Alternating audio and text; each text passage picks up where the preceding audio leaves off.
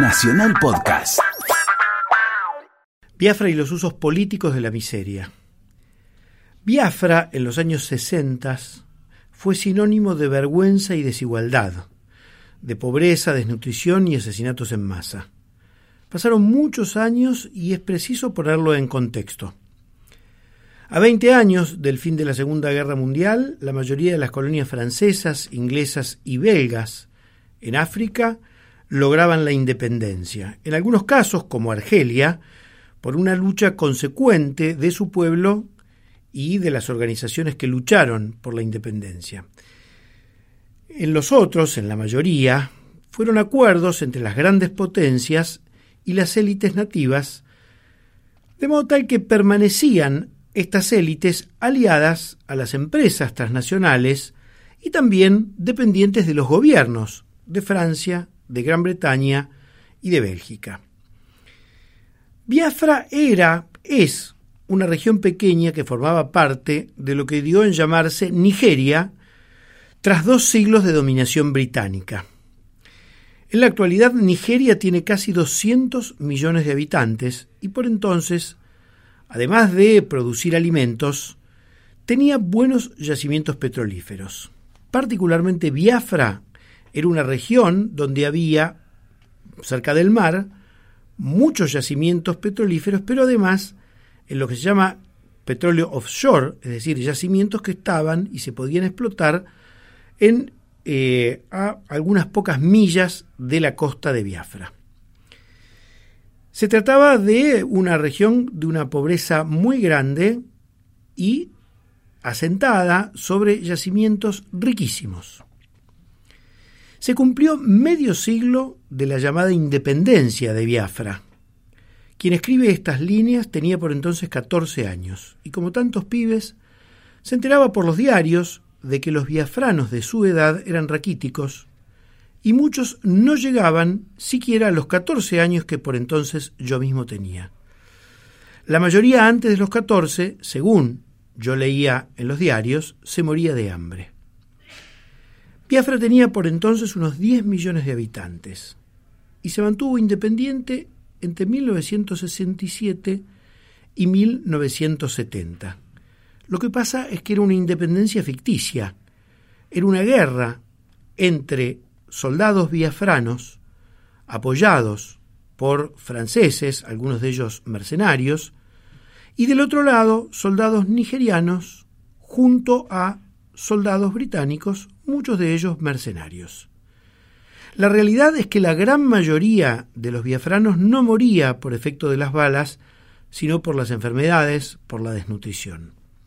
No menos de un millón de biafranos murieron. En esos tres años, además, el mundo vivía Vietnam, donde morían, pero ahí sí la mayoría por las bombas y por las balas de soldados norteamericanos, que también contaban con soldados vietnamitas que peleaban a su lado. La rebeldía de las juventudes de ese entonces se extendió por Europa, por Estados Unidos y particularmente en América Latina porque 1967 era el año en que los Rangers bolivianos, aliados con soldados norteamericanos, mataban a Ernesto Che Guevara en una escuelita. Puede decir una verdad de perogrullo.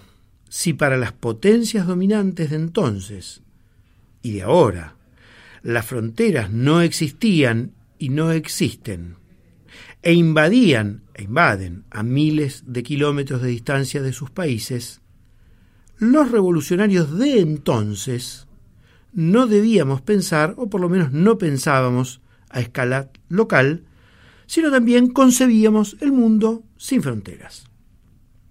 Un niño biafrano desnutrido dolía por entonces a muchísimas personas, más allá de su nacionalidad o del color de piel que tuviera.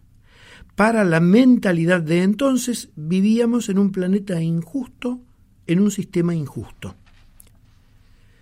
Les quiero contar algo que me pasó hace 10 años, porque cuatro décadas después de esto que les cuento, me topé con una realidad que no conocía y que me permitió confirmar que los sistemas injustos cuentan con personas geniales, probablemente genios del mal.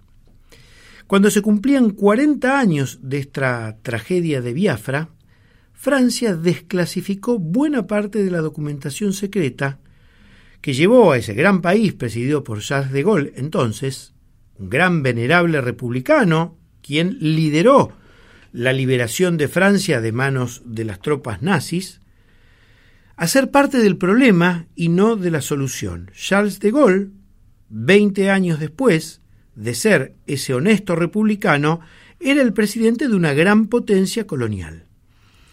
En pocas palabras, la historia es así. Francia no tiene petróleo y en esos años 60 la industria automotriz francesa llenaba rutas y avenidas de los característicos Renault 6 o Renault 4 y Citroën 12B o Citroën 13B. Necesitaba mucha nafta y la petrolera Elf francesa buscaba yacimientos fuera de Francia, especialmente en los territorios de las 14 ex colonias francesas en África. Pero Biafra era territorio británico. Entonces, la astucia, pero también los servicios de inteligencia franceses, se mezclaron con líderes biafranos. Ayudaron a la, entre comillas, independencia, con el objetivo de explotar los yacimientos petrolíferos. Esto que les cuento lo vi en un documental llamado Frank Afrique, el África francesa. Su director, muy poco conocido, Patrick Benquet. Una película que cuenta en 180 minutos con testimonios de ex agentes de inteligencia de la seguridad francesa, ex diplomáticos franceses y también con el ex presidente de la petrolera Elf. Quienes testimonian en ese documental lo hacen con un aplomo que por momentos resulta indignante, porque ellos, en sus declaraciones en el documental, se hacen cargo de haber sido parte de esta maniobra que era en realidad una gran tragedia. Hoy podríamos llamar lo que sucedió en Biafra genocidio. Quizás Pasados los plazos del secreto de información, estas personas sintieron el deber republicano de hablar. No es fácil indagar en la maldad humana ni en la conciencia de quienes participaron de eso, pero Francia llevaba dos siglos de dominio colonial. Para esos funcionarios, para el presidente de Elf, estar por encima de los africanos que formaban parte de sus colonias, quizás no les resultaba ninguna culpa. Por supuesto, hablaron cuando ya estaban extinguidos los plazos por los cuales podían acusarlos.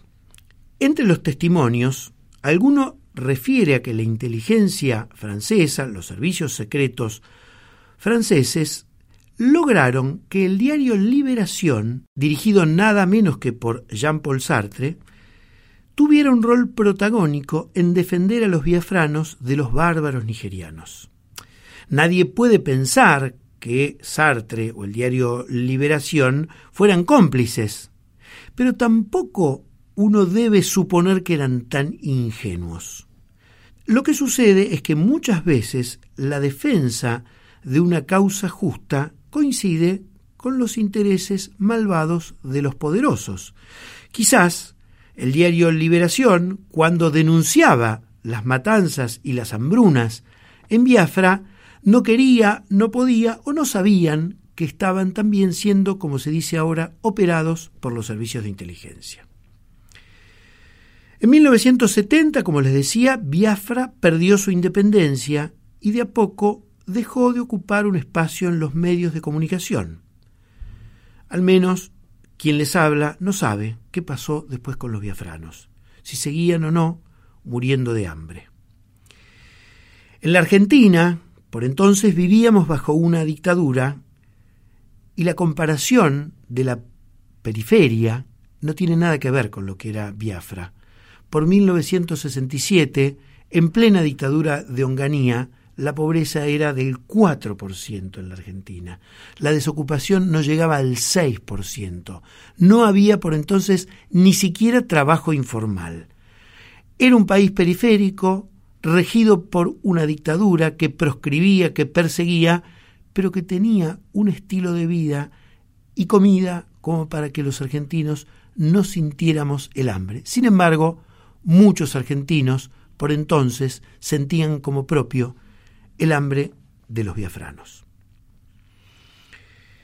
Un coautor, querido colega y amigo, Martín Caparrós, en 2014, publicó un libro, El hambre. Sintió el hambre de los cientos de personas que entrevistó a lo largo de años en los países más pobres del planeta. Cualquiera que quiera recorrer las 600 páginas de El hambre, por lo menos va a sentir que la indignidad de algunos es correlativa al hambre de las mayorías. Les voy a leer solo dos párrafos de El hambre que también pueden servir, a una escala muy reducida por supuesto, para tomar dimensión de la hipocresía, de la insensibilidad y de la indignidad de muchos que viven por estas latitudes. Dice Caparrós, todos sabemos que hay hambre en el mundo. Todos sabemos que hay 800, 900 millones de personas que pasan hambre cada día. Todos hemos leído o escuchado esas estimaciones y no sabemos o no queremos hacer nada con ellas. Si en algún momento sirvió, se diría que ahora el testimonio, el relato crudo, ya no sirve. ¿Qué nos queda entonces? ¿El silencio? Dice Caparrós en otro párrafo. Miles y miles de fracasos. Miles y miles de fracasos. Cada día se mueren por el mundo 25.000 personas por causas relacionadas con el hambre. Si usted, lector, lectora, se toma el trabajo de leer este libro completo y lo hace, digamos, en ocho horas, se habrán muerto de hambre unas ocho mil personas. Si usted no se toma el trabajo de leer este libro, se habrán muerto igual. Pero usted tendrá la suerte de no haberse enterado. Por estos días, digo yo, en Hamburgo, se reúne la cumbre del G20.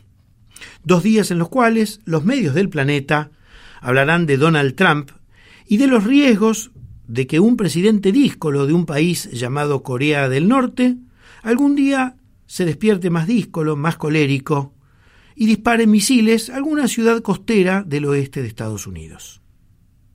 Es curioso, las hamburguesas se llaman así por la ciudad de Hamburgo. Vean qué importancia le damos los humanos a la comida.